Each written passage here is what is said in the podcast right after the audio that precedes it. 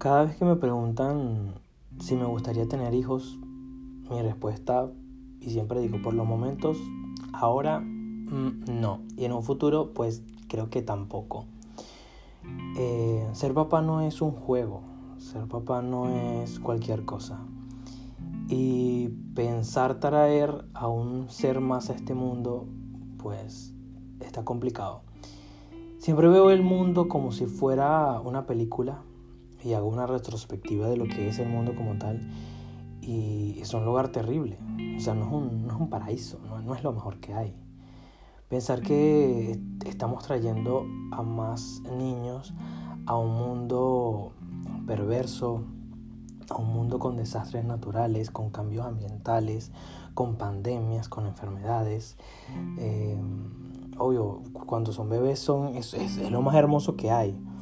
Pero saber que se van a convertir en adolescentes, saber que van a pasar por muchos cambios, saber que nada, que existe la muerte, que existe, o sea, que se van a enamorar y van a sufrir porque el amor obviamente no es lo más maravilloso del mundo, que van a sufrir, sabes, que, van a llorar, que, que, pueden pasar dolencias, que no sé, que se pueden fracturar un dedo, que pueden tomar, que pueden fumar, que se pueden drogar, que pueden suceder miles, miles de cosas y es como que seguir trayendo más personas para que con el único fin de sufrir.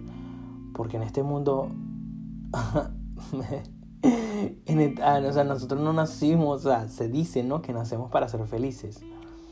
Pero la felicidad consta de, no sé, creo que máximo te dura un día. Pero la vida y el mundo no es feliz. Muchos dependiendo de la clase en la que crezcas, porque obviamente si naces en una clase rica, bueno, tampoco es que... Ah, pero muchos sobrevivimos y lo que hacemos es eso, sobrevivimos en el mundo. Que somos libres, no somos libres, porque no, nadie es libre, todos estamos de alguna manera castrados eh, en un país, en una política, en una situación, eh, son muchas cosas, ¿no? Las, las, cosas que se nos prohíben hacer en este mundo. Dependemos del dinero, el dinero nos gobierna, ¿sabes? La política nos gobierna.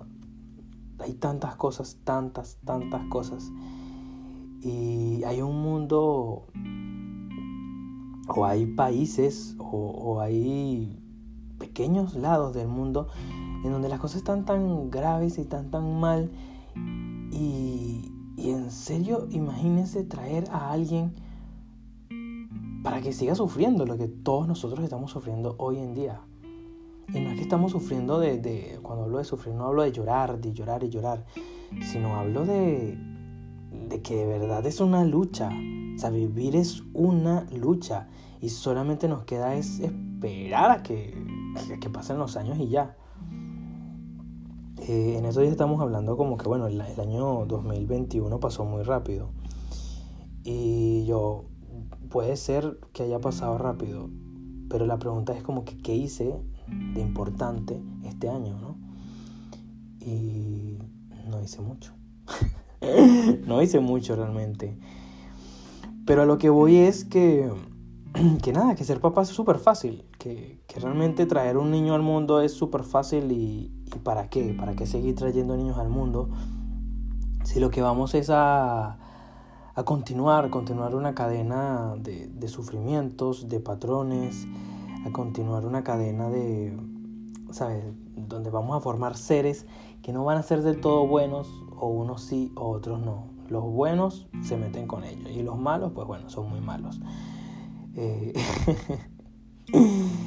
y lo que pasa es, y vengo entrando un poco hablando del tema, que la generación de los 90, por poner un ejemplo, sufre por la generación de los 70 y 60.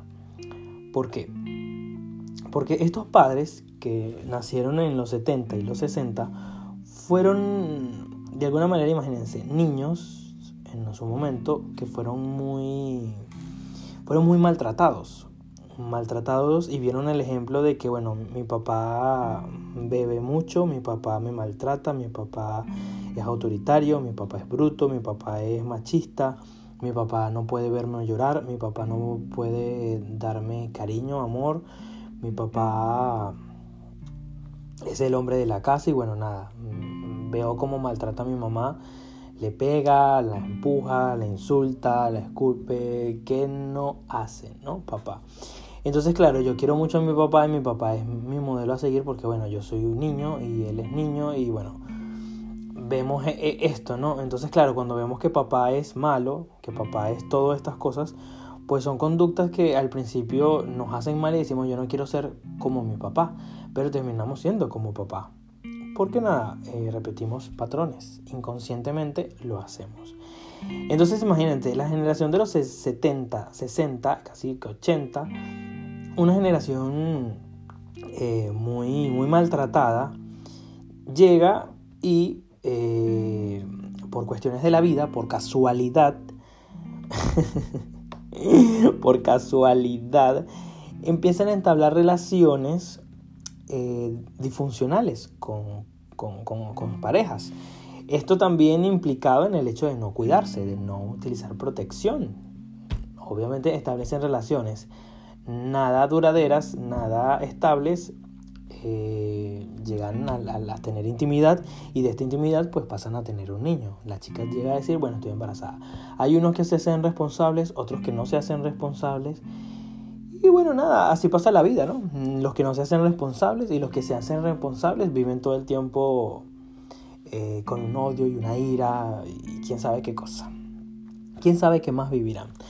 Muchos de estos hombres, ¿no? de estos hombres machistas, de estos hombres maltratadores, de estos padres ausentes, eh, fueron abusados sexual, eh, de manera física, de manera psicológica. Todos estos hombres, más, los hombres más machistas de todos, mira, tienen problemas psicológicos, por decirlo de alguna manera, muy graves. Entonces es impresionante cómo esta generación, ¿no? 70, 80, 60, 70, 60, 80. ¿Cómo esta generación jodió tanto a los niños que empiezan a nacer a partir de los 90?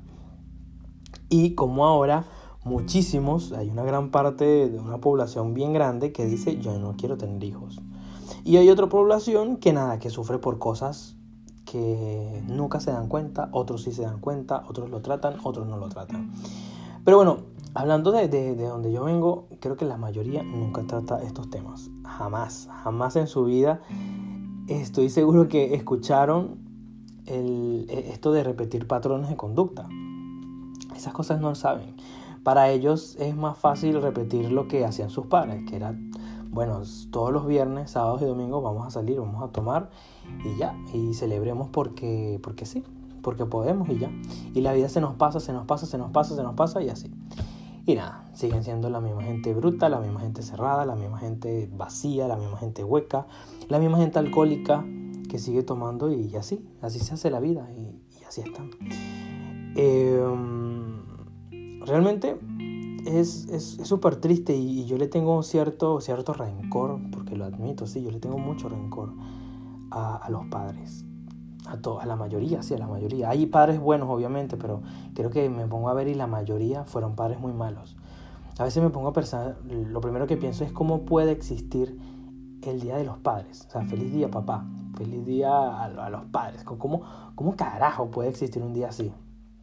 Cuando son las mujeres, nuestras madres, las que se bancan todo, las que aguantan, luchan, no joda, hacen miles de cosas por nosotros, los hijos. Obvio, no voy a decir que todas las madres son buenas. Hay madres que también fueron muy malas y hay padres que también fueron muy buenos. Pero hablemos de la mayoría. Y en la mayoría de los casos, que incluso yo he conocido, los padres son una basura. Y entonces no puedo creer que exista el Día del Hombre, el Día del Padre. no. Y, hay un lema muy famoso entre los jóvenes, obviamente, que, que todos les hemos escuchado, los hombres no sirven. Pues básicamente aplica lo mismo. Los padres, hombres, no sirven. O sea, no sirven. Todos son personas que llegaron a ser obviamente inmaduras, que fueron obviamente maltratadas, que tuvieron una historia pasada y entonces obviamente como desde la cultura, por ejemplo, que yo vengo, eh, la gente no sabe ni siquiera qué es salud mental, qué es un psicólogo, ¿sabes? Gente o sea, y, yo te estoy hablando y lo comento es porque lo he escuchado, o sea, no, no es una cuestión así como que no, no todos son así, ¿qué tal? Porque seguramente hay gente que me va a decir, mira, no, no, no puedes decir eso. Pero no lo estoy generalizando, simplemente estoy diciendo que la mayoría no sabe qué decir de un psicólogo. La mayoría eh, nunca se planteó la idea de que qué pasa, o sea, qué pasó con mi familia. Simplemente te lo cuentan como que, bueno, mi papá llegaba todos los días borracho y nada, me pegaba. Y bueno, eso ya, listo. Entonces lo ves al, lado con una caja de cervezas enorme, bebiendo todos los viernes. Y en la noche maltratando o insultando a la mujer. Hay otros que hasta le pegan. Y bueno, eh, no vamos a, obviamente solamente a culpar al papá, no al hombre, porque bueno, la mujer también lleva parte de su culpa al aceptar eh, estar con una bestia. Básicamente, la, mujer obviamente acepta, porque bueno, también vio que su mamá y su papá, a pesar de que se odiaban, a pesar de que casi se matan, listo, la, la mamá dije, bueno, yo también quiero eso para mi vida. Inconscientemente, ¿no? Porque obviamente tú les dices, no, yo no quiero eso, ¿qué es esto? Jamás. Eh", y están con el reflejo de lo que fueron sus padres. Todo esto es súper importante porque así como es la relación con nuestros padres, así es la relación que tenemos nosotros a nivel sentimental y emocional con otras personas. Entonces, bueno, aquí yo derivo en que en mi caso, por ejemplo, yo tengo uno, dos, tres padres. Está el que me engendró, el que me dio el apellido y el que me crió. Entonces, bueno, mis tres padres, pues cada uno tiene algo particular. Empecemos con el que me dio el apellido, que fue el que conocí. El primero que conocí me dio el apellido, él me buscaba. tengo como recuerdos muy vagos de eso, de, de que me buscaba y tenía un carro verde y no sé, me llevaba a pasear. Después de un día para otro me dejó de pasear y yo dije, ah, ¿y por qué? Porque ya no me visita, porque ya no me, porque ya no me quiere. Triste, ¿no? Entonces, bueno, yo, yo, yo viví con esto, con la idea siempre aferrada a que me quisieran. Mi madre estuvo trabajando, eh, obviamente para mantenerme a mí, porque éramos mamá y yo. Entonces, nada, ¿quién me quiere, quién me atiende, no? Es lo que el yo pequeño a lo mejor pensaba. Después, bueno, conocemos al, que me crió, que bueno, el que me crió es... No sé cómo decirlo, obviamente no puedo, no puedo hablar de cosas muy personales, pero bueno, digamos que él también sufrió muchas cosas, que también fue un hombre que le gustó mucho la bebida y bueno, eh, llevó muchas consecuencias y muchos eventos muy tristes, muy tristes. Después tenemos al que me crió, el que me crió que fue un hombre que no tengo su apellido, que no se hizo responsable de mí y que bueno, eh, lamentablemente hasta falleció. Por este lado, eh, falleció este año y, y, por este lado quería hablar porque está eso, está ese rencor de que ¿por qué? ¿Por qué se fue? No se debía ir, él debía vivir toda la vida. eh, y vivir porque porque me dio rabia, me dio rabia que, que, que de alguna manera se salvara, se salvara de, de mis palabras. Yo, yo desde pequeño siempre pensaba, porque fue una persona que obviamente me rechazó, una persona que incluso cuando lo conocí me, mintió, me rechazó, no me quiso, no quiso tener ningún tipo de relaciones conmigo. Y quién sabe qué más. Eh, intento incluso averiguar, después ya de, de, de fallecido, de muerto, qué pasó y, nada, no, tengo ningún tipo de respuestas por parte de nadie. Ni de su esposa, ni de su mamá, ni de sus hijos, ni de nadie. No hay ningún tipo, no hay nada, nada en este mundo que me diga a mí por qué no me quieres. O sea, por qué no me quiso. Y esta pregunta es importante porque cuando yo planteo el por qué no me quiso, esto deriva en un comportamiento que yo mismo planteaba en mis relaciones personales y sentimentales, de que buscaba gente que no me quisiera, o que me quisiera poco, o que no me quisiera del todo bien, porque estaba repitiendo un patrón, estaba recreando lo que me hizo mi padre. Y estas cosas son importantes, porque nos pasa a muchos, y estas cosas tampoco se hablan no sé, no es algo abierto que tú lo hables y no es algo tampoco fácil de admitir. No es algo eh, sencillo a primera vista, no es algo que tú ves a primera vista y dices, bueno, mira, a mí me pasa esto con esto, no. Es algo que tú tienes que ir analizando con mucho tiempo. Y yo que he ido muchas veces al psicólogo, pues estoy claro de que, de que sí, de que muchas veces repetí ese patrón.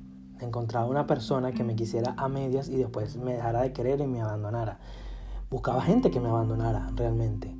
¿Y por qué buscaba gente que me abandonara? Porque nada, porque quería recrear eso. Quería recrear que mi papá nada, me dejara y no me diera ningún tipo de explicación.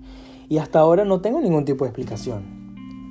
Simplemente quedo en la nada, quedo con la pregunta incógnita y es algo con lo que tendré que vivir durante el resto de mi vida. Porque sí fue, porque fue un hombre que, que no, no me quiso. Y qué rabia, qué rabia con los tres, ¿no? Eh, obviamente estas, estas decisiones pues fueron basadas en, mi mamá, en las decisiones que tomó mi mamá. Y bueno, digamos que las consecuencias de, de esto, de este desorden, obviamente es de ella.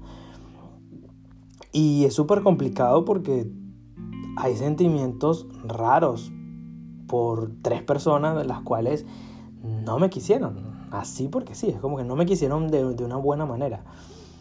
Y así como esto, pues pasa en muchas, muchas familias, en muchísimas personas. Vivimos siempre con la sombra de que nuestro padre no nos maltrata, de que tenemos una mala relación con él, de que vivimos cosas muy fuertes y miles de cosas de las cuales la gente no se atreve a hablar. Obvio, primero son dolorosas, pero no nos atrevemos a conocernos un poquito más y decir, mira, a mí me pasa esto. O por lo menos es que yo es lo que le estoy diciendo ahorita. Yo admito que toda la vida he buscado a una persona que me rechace, una persona que me maltrate. Y claro, entonces caigo yo y me hago la víctima y sufro y, le digo a todos que, no me quieren, que la gente es muy mala conmigo y así. Cuando no, no es así, es que yo de loco me metí en una relación que no funciona. Y, y, es impresionante cómo no somos conscientes de eso, cómo no somos conscientes al principio cuando estamos conociendo a una persona ¿Cómo no somos conscientes y decimos, ok, esta actitud y esta y esta y esta no me gusta y me va a llevar a, algo malo? O que claro, pasa el tiempo, entonces como que nos damos cuenta como que no es lo que queremos y todavía seguimos allí nos lastiman, nos mienten, nos hacen algo y todavía seguimos allí porque, bueno, le damos una oportunidad porque sí, porque, no sé, Disney y el amor y todas las cosas del universo y la sociedad te dice que hay que luchar por el amor, que el amor todos los días hay que sembrarlo como una semilla, como una planta, todos los días hay que cultivar el amor, todos los días hay que enamorarnos y miles de, de locuras y pelotudeces que, que nos dice la sociedad que tenemos que hacer y nada, vivimos de eso. Pero nunca, nunca hemos ido, o sea, nunca hemos, como, como te digo, tratado el tema de que, de eso, de lo que nos afecta. Y como les digo y les admito, yo tengo rencor y tengo cierta ira y cierta rabia hacia mis padres, porque no me quisieron bien. Y las consecuencias de no haberme querido bien, pues yo soy el que las tiene que lidiar. Entonces, claro, hay personas que todavía hoy dicen, ay, yo quisiera tener un hijo y vamos a tener un hijo. Pero las relaciones no son para siempre. Hay relaciones que, que se rompen, hay relaciones que se quieren, hay relaciones que se desgastan. Entonces ver lo mismo de ver padres separados, entonces al ver padres separados sale la mamá con un hombre desconocido, ¿no? X, y resulta que este X con el que sale tu mamá, que resulta ser tu padrastro, pues nada, es un loco, es un psicópata. Y así como muchos casos de estos, los padrastros violan, los padrastros abusan, los padrastros toman roles que no, no deberían tomar y terminan jodiendo más a la persona, al, ser humano. Y es terrible, realmente es súper, súper terrible y súper triste. Y insisto, los padres, la mayoría de los padres no funcionan, no sirven. En mi caso, me dejaron dos hermanos, los cuales eh, cada vez que intento hablar con ellos me quedo en blanco. Me encantaría tener, de formar una buena relación con ellos, pero me quedo en blanco. Y, tengo el miedo, el enorme miedo de que no me vayan a querer, de que también me vayan a rechazar. Entonces a veces trato incluso de evitarlos, a veces trato de no hablarles, de no verlos. Incluso está también mi abuela, la, mamá de, mi papá. Y es lo mismo, es un, tipo de relaciones, son relaciones porque hay una familia ¿no? allí que me da miedo tratar, que me da miedo hablarles, que me da miedo acercarme o mantener algún tipo de relación por lo mismo. Porque está ese miedo, ese miedo que me generó este ser que ya está muerto. Yo recuerdo que cuando se murió lo, que me daba más rabia era como, ¿cómo te moriste? O sea, ¿por qué, por qué carajo te, tenías que morir? Tú tenías que vivir y yo te tenía que decir cuando tú, viejo, cuando tú estuvieses viejo y tus hijos no te quisieran, como que viste, regresaste a mí, como pídeme perdón, pídeme disculpas. Eh, quería insultarlo, escupirlo, patearlo. quería que me dijera, ay hijo, lo siento, estoy muy viejo y tal, necesito tu ayuda. Y yo, no, becerro, no. te, juro, tenía, tenía esa quería esa satisfacción de, de poderlo pisarlo y, hacerlo sentir mal por todos los años en, en el que me despreció. Porque siendo adolescente incluso me despreció. y obviamente no se puede. Y obviamente tampoco hay que vivir con este rencor. Tampoco hay que vivir con, con esto. Porque no te hace bien. Porque, o sea, no está. ¿A quién más le vas a reclamar? ¿Sabes? ¿A quién más? ¿Qué, ¿Quién más le vas a decir? Te puede escuchar, a lo mejor, quién sabe, sí, a lo mejor te escucha, pero no te puede responder, no te puede decir nada.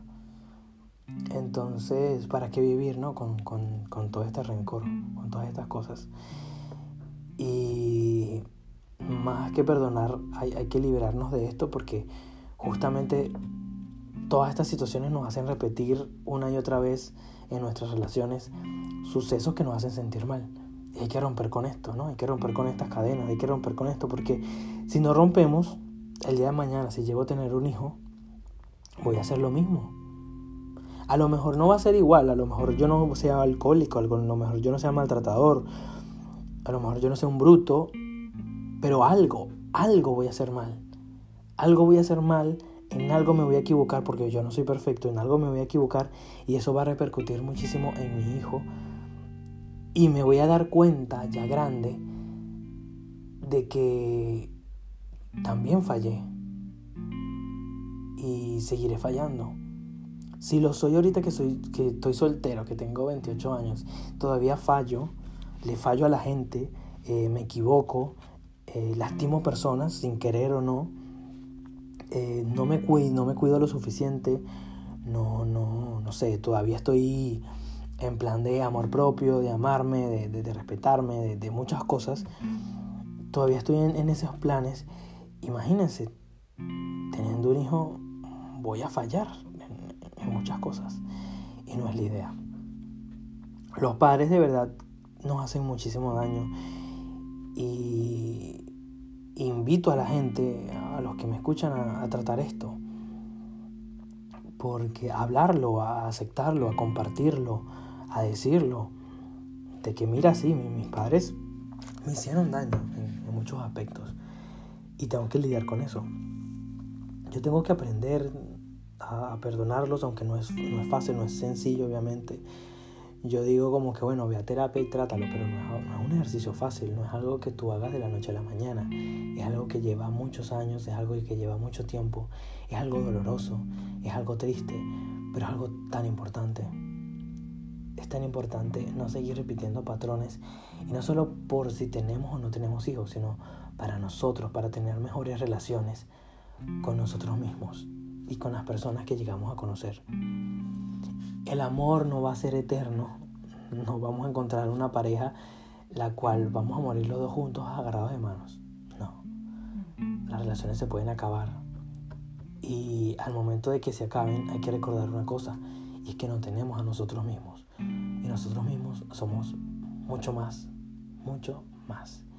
Ojalá nos hubiesen enseñado lo que es el amor propio, ojalá nos hubiesen enseñado muchas cosas. Ojalá nuestros padres no hubiesen sido eso. Ojalá nuestros, nuestros padres nunca hubiesen sido maltratados ni abandonados. Ojalá Porque a lo mejor el mundo hubiese sido mucho mejor. A lo mejor, sí, a lo mejor muchas cosas no fueran así. De verdad. Así que bueno, esto es una reflexión que, que dejo al aire también con respecto a los padres, un poco de, de, mi historia con respecto a esto. A lo mejor vaya a seguir hablando de este tema porque, como los odio a todos, no mentira. pero, pero sí, eh, es un tema delicado, es un tema que hay que tener mucho en cuenta. Mi nombre es Leonardo Ordaz, mis redes sociales Ciudad de Leonardo y por supuesto síganme, compartan el podcast y nada, ¿qué anuncia el cuervo hoy?